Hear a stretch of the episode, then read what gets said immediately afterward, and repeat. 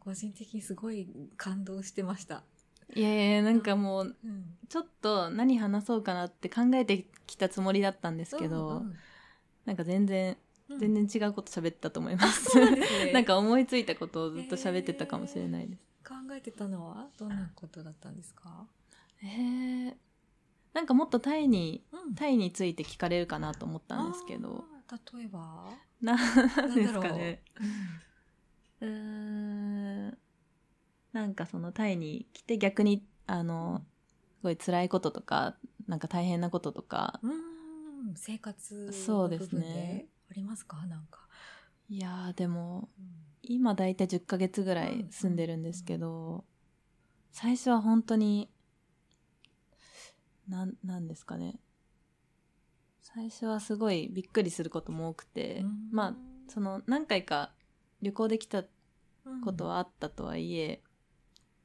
やっぱりえーこんな感じなのみたいな、まあ、やっぱりなんですかね、まあ、日本人とタイ人でやっぱり感覚も違うし、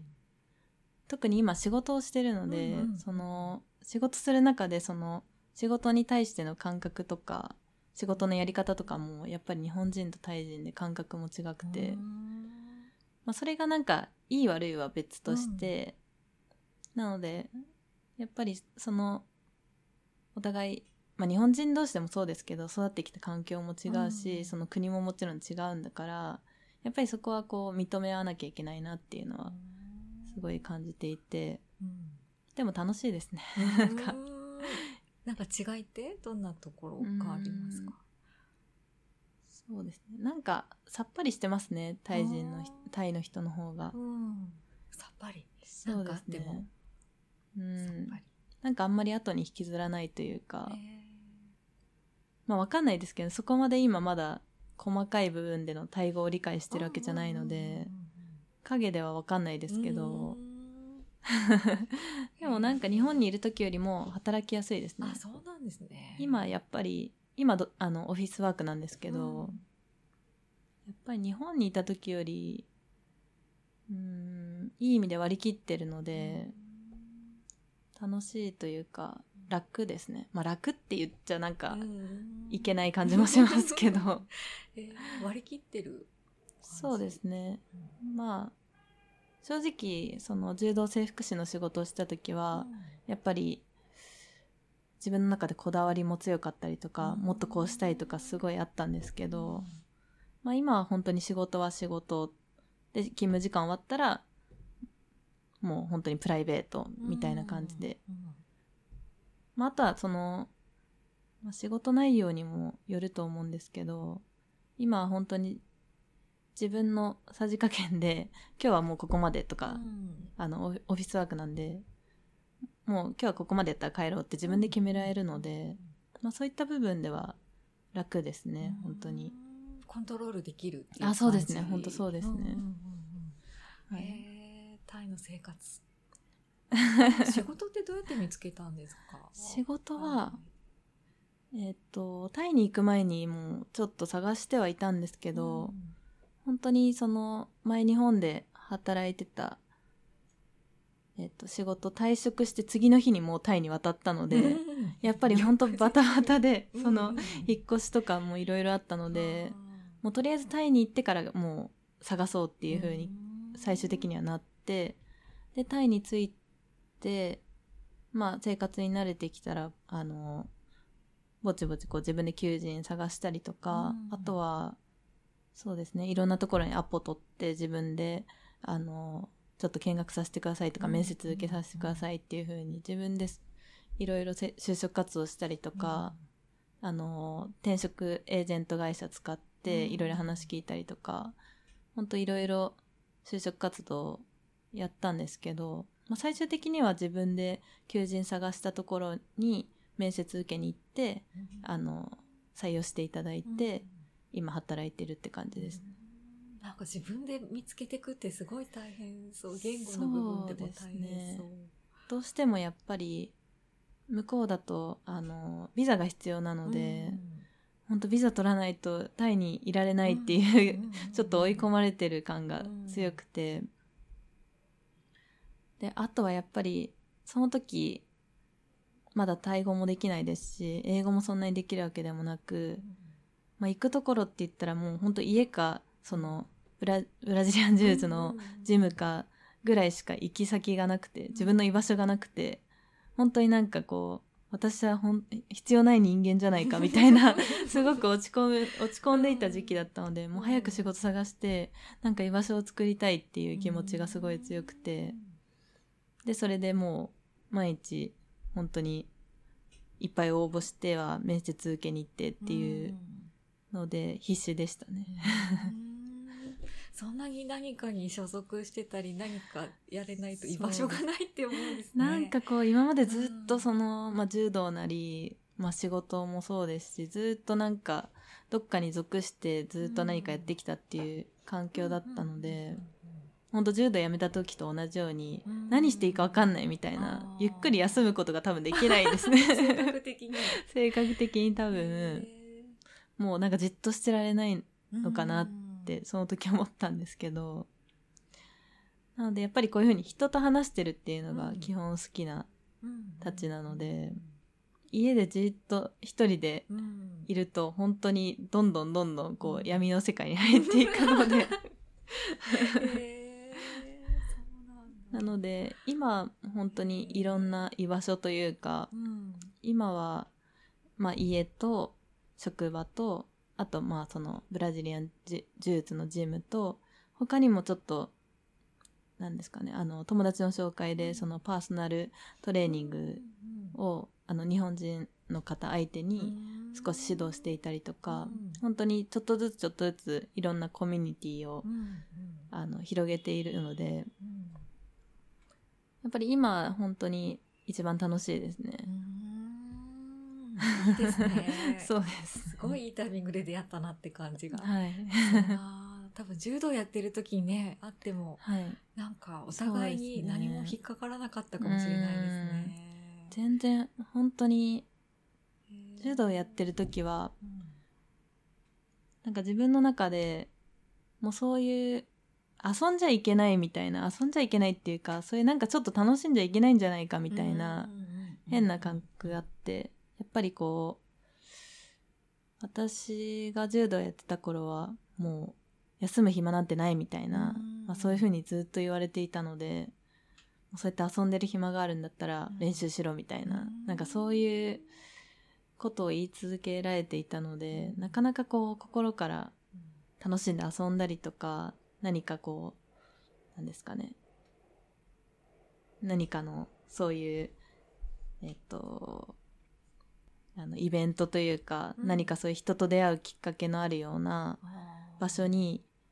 なんか出ちゃいけないんじゃないかじゃないですけど、そういうのになんか参加しづらかったですね。まあ私だけかもしれないんですけど、どうしてもそういう場に積極的に参加しようっていう気にはならなかったので。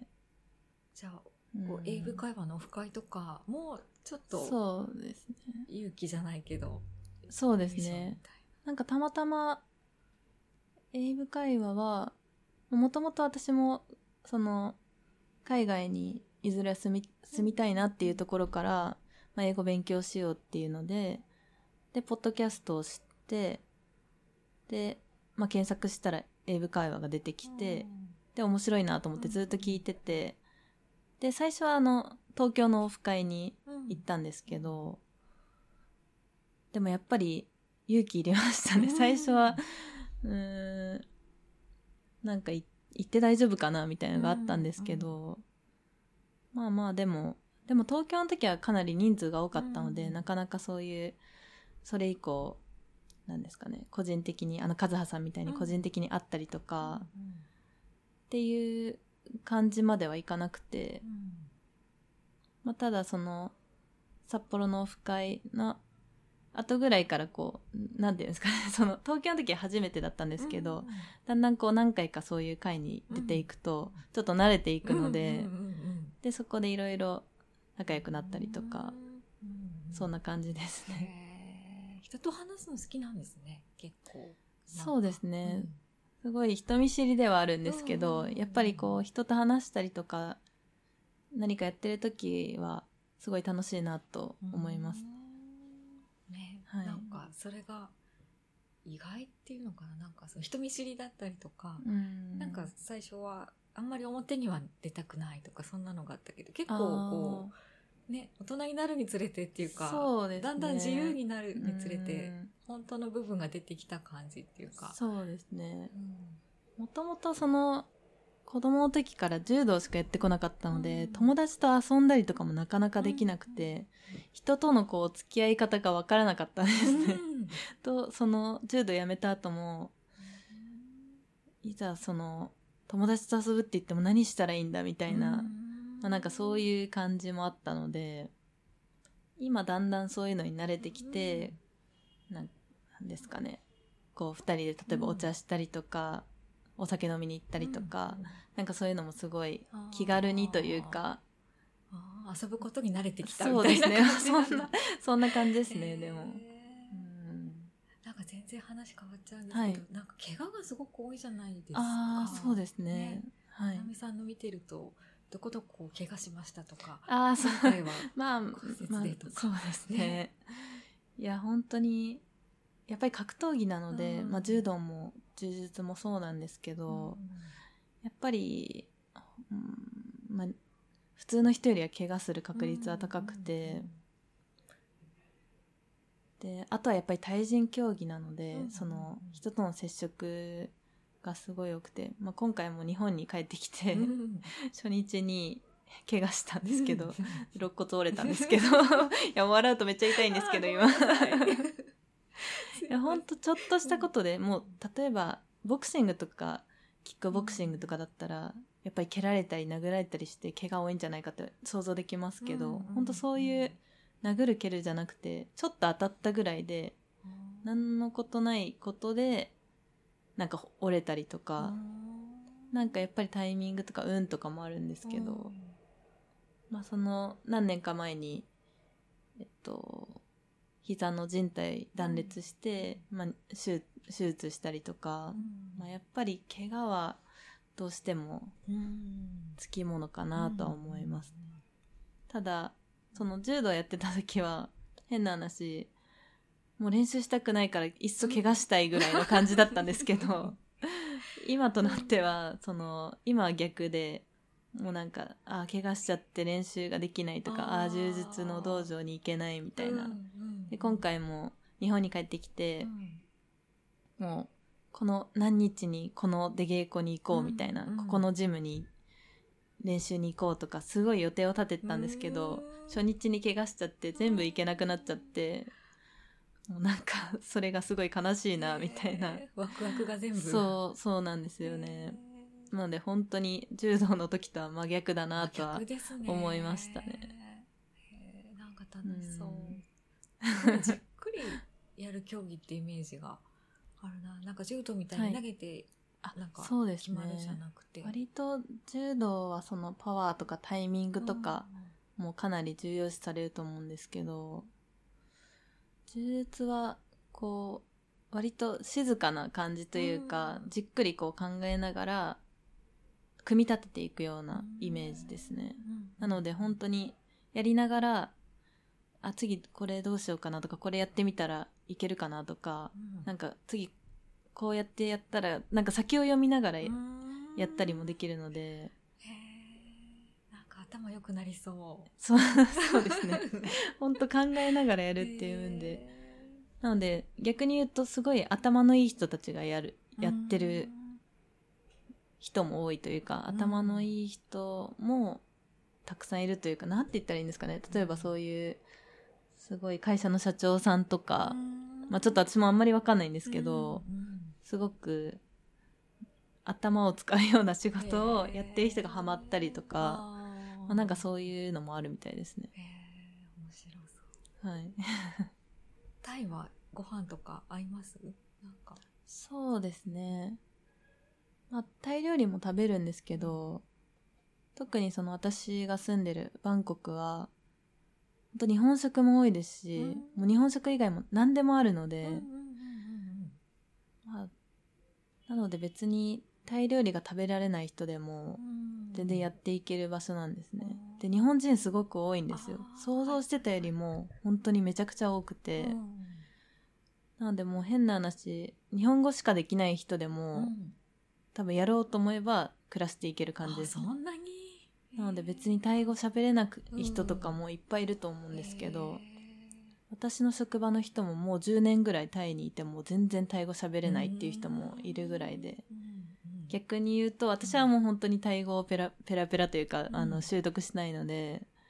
本当にやらないとできないなと思って、今も頑張って勉強はしてるんですけど、英語と全然勉強の仕方とかもそうですねなんか英語苦手なんですよね。私も苦手、苦手っていうか、うん、なんて言うんですかね。まあそのタイ語の入りも、やっぱり、英語ってなんか話せて当たり前みたいな雰囲気というか、まあ日本人はそうじゃないかもしれないんですけど、大体その、えっ、ー、と、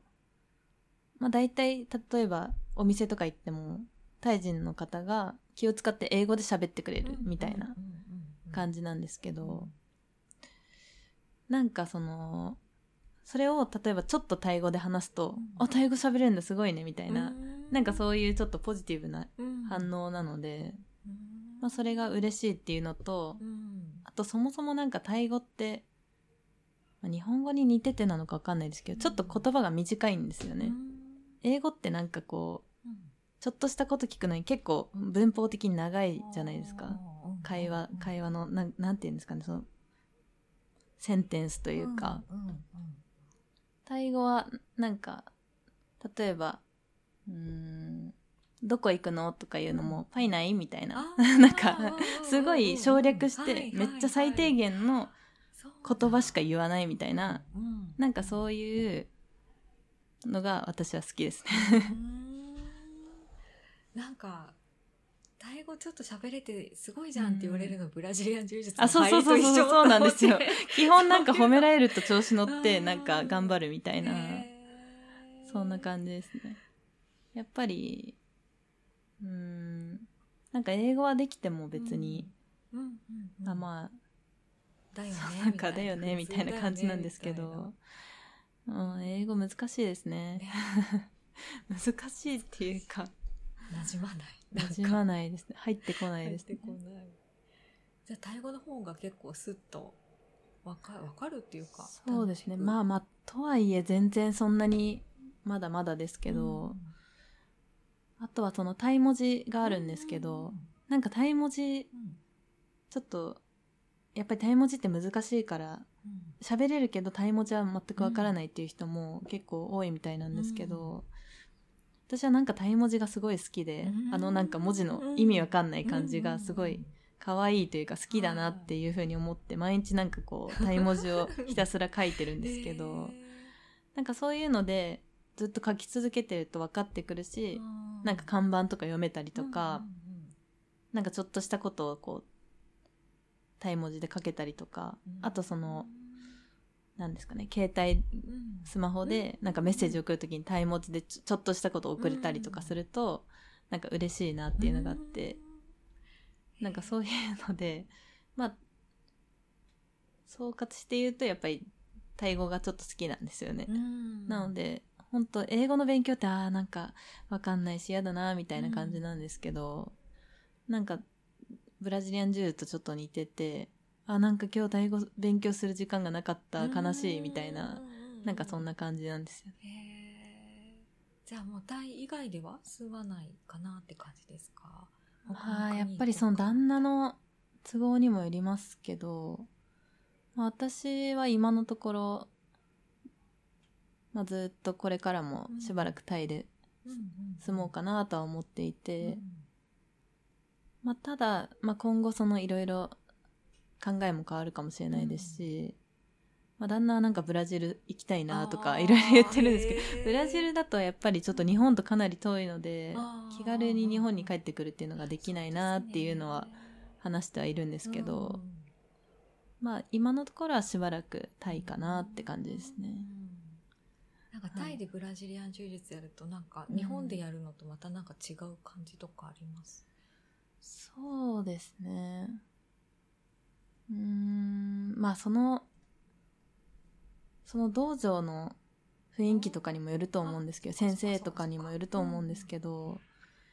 やっぱり日本の方がきっちりしてる感じはあるのかなと思います。じゃあ自由度高いそうそうですね。なんか。やっぱり合ってるんですね。そうですね。なんか気軽になんかみんなみんなこう日本うんなんかこう真面目にみんなこう一生懸命やってるっていうよりはもうなんか楽しくやってるみたいな盛り上がるみたいな、えー、なんかそういう方が私も気が気楽なので、ね、すごい合ってるんですね。いいな。いい感じにいきましたね。そうですね。すごいすごくその旦那に感謝ですねそれは。そういうきっかけを作ってくれたっていう部分では。はい。そういうふうに変わっていくんですねそうですね。面白い。うん。じゃあ結構タイの生活そんなに不自由ないっていうかいう感じ、そうですね。今のところそんなに不自由ないですね、はい、っていう話をするかなって思ってました、うん、はい、まあ、強いて言えば、うん、私すごくあのお風呂が好きなので、うん、基本タイはシャワーなので、まあその家のコンドミニアムにはプールとかはついてるんですけど、うん、あなんかお風呂浸かりたいなっていう時にこう気軽に疲れないというかまあそのスーパー銭湯みたいなスパみたいなのはあるんですけど、毎回毎回行くわけにもいかないので、まあ、それぐらいですかね。なので日本帰ってきた時はめっちゃ行きます。ね お風呂。お風呂サウナみたいな。えー、サウナも？サウナももともとそうでもなかったんですけどやっぱり、うん、の旦那がすごくサウナが好きで、ん、なんかそれに影響されて、うん、結構旦那の影響でいろいろその充実もそうですし、タイもそうなんですけど、まあ、そういうのでいいきあのきっかけとか影響を作ってくれたっていうのはすごくありますね。ねご主人とは何がきっかけで？選手の時？そうですねいやもともとまあその私のえっ、ー、と柔道の先輩がいるんですけど、まあ、その先輩が先輩の結婚式の二次会で、まあ、知り合ったんですけど、まあ、彼もそのもともと柔道を少しやっていて、でその時の先輩がそのえっと結婚式の新郎にあたる人だったんですけど、なのでまあきっかけはまあ柔道なんですかね、そう考えると、ただ彼はその後ずっとキックボクシングをやってたみたいなので、柔道自体はそんなにすごくずっと続けて選手だったっていうわけじゃないんですけどもともと格闘技つながりみたいな感じですね。いいですね。いい影響 そうですね。今考えるとすごくいろいろいいきっかけ作ってくれたなと思います、ね、いいな。はい。今日は、うん、